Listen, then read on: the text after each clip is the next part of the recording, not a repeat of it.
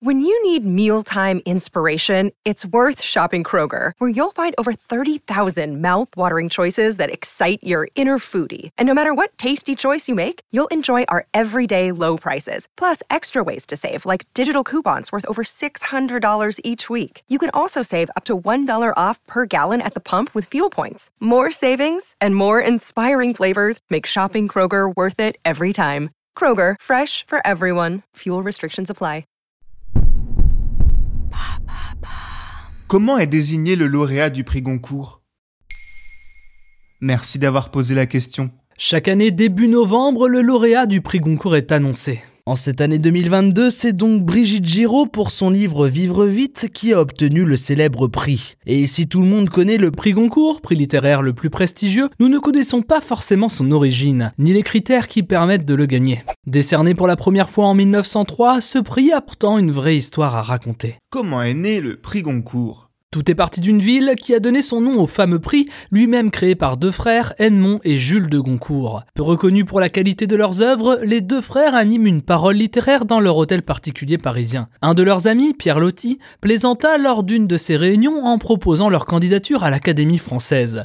Cette idée flatte les frères Goncourt qui imaginent alors créer une académie portant leur nom. Ainsi, dans son testament, Edmond, qui se voyait comme le justicier des oubliés du monde de la littérature, proposa de créer une académie d'hommes de lettres qui récompenserait chaque année le meilleur ouvrage écrit en prose. Avec la volonté de faire concurrence à l'Académie française, trop conventionnelle selon les frères. Ils ajoutent même sur leur testament le fait de vendre l'ensemble de leurs biens afin de récolter une somme permettant de donner une rente à vie pour l'ensemble des dix membres de l'Académie Goncourt. Sur quels critères est désigné le vainqueur? L'objectif du concours est de récompenser chaque année le meilleur ouvrage d'imagination en prose paru dans l'année et est attribué presque exclusivement à un roman. Les dix membres de l'Académie du Goncourt se réunissent chaque premier mardi du mois dans leur salon du deuxième arrondissement de Paris, au premier étage du restaurant Drouan. Trois présélections ont alors lieu.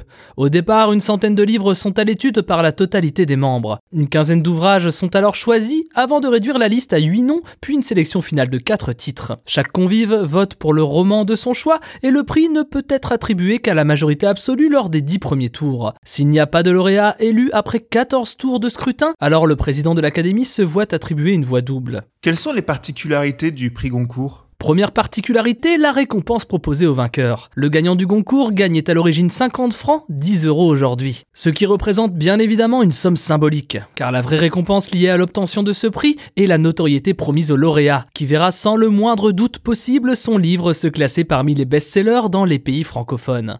Une autre règle instaurée par l'Académie du concours stipule qu'un auteur ne peut recevoir la récompense qu'une seule fois. Pourtant, un des gagnants les plus connus est Romain Gary, et sa particularité c'est qu'il est le seul à l'avoir gagné deux reprises. Comment expliquer cela Tout simplement en raison de ses pseudonymes. En effet, l'auteur l'a gagné une première fois en 1956 pour son roman Les Racines du ciel et une deuxième fois pour La vie devant soi, écrit sous le nom d'Émile Ajar. Enfin, d'autres règles ont été instaurées au fil du temps, notamment dans le but de répondre à certaines critiques récurrentes. Ainsi, les membres n'ont plus la possibilité aujourd'hui d'élire un membre de leur famille. L'Académie a également décidé qu'il était incompatible d'être à la fois juré et rémunéré par une maison d'édition.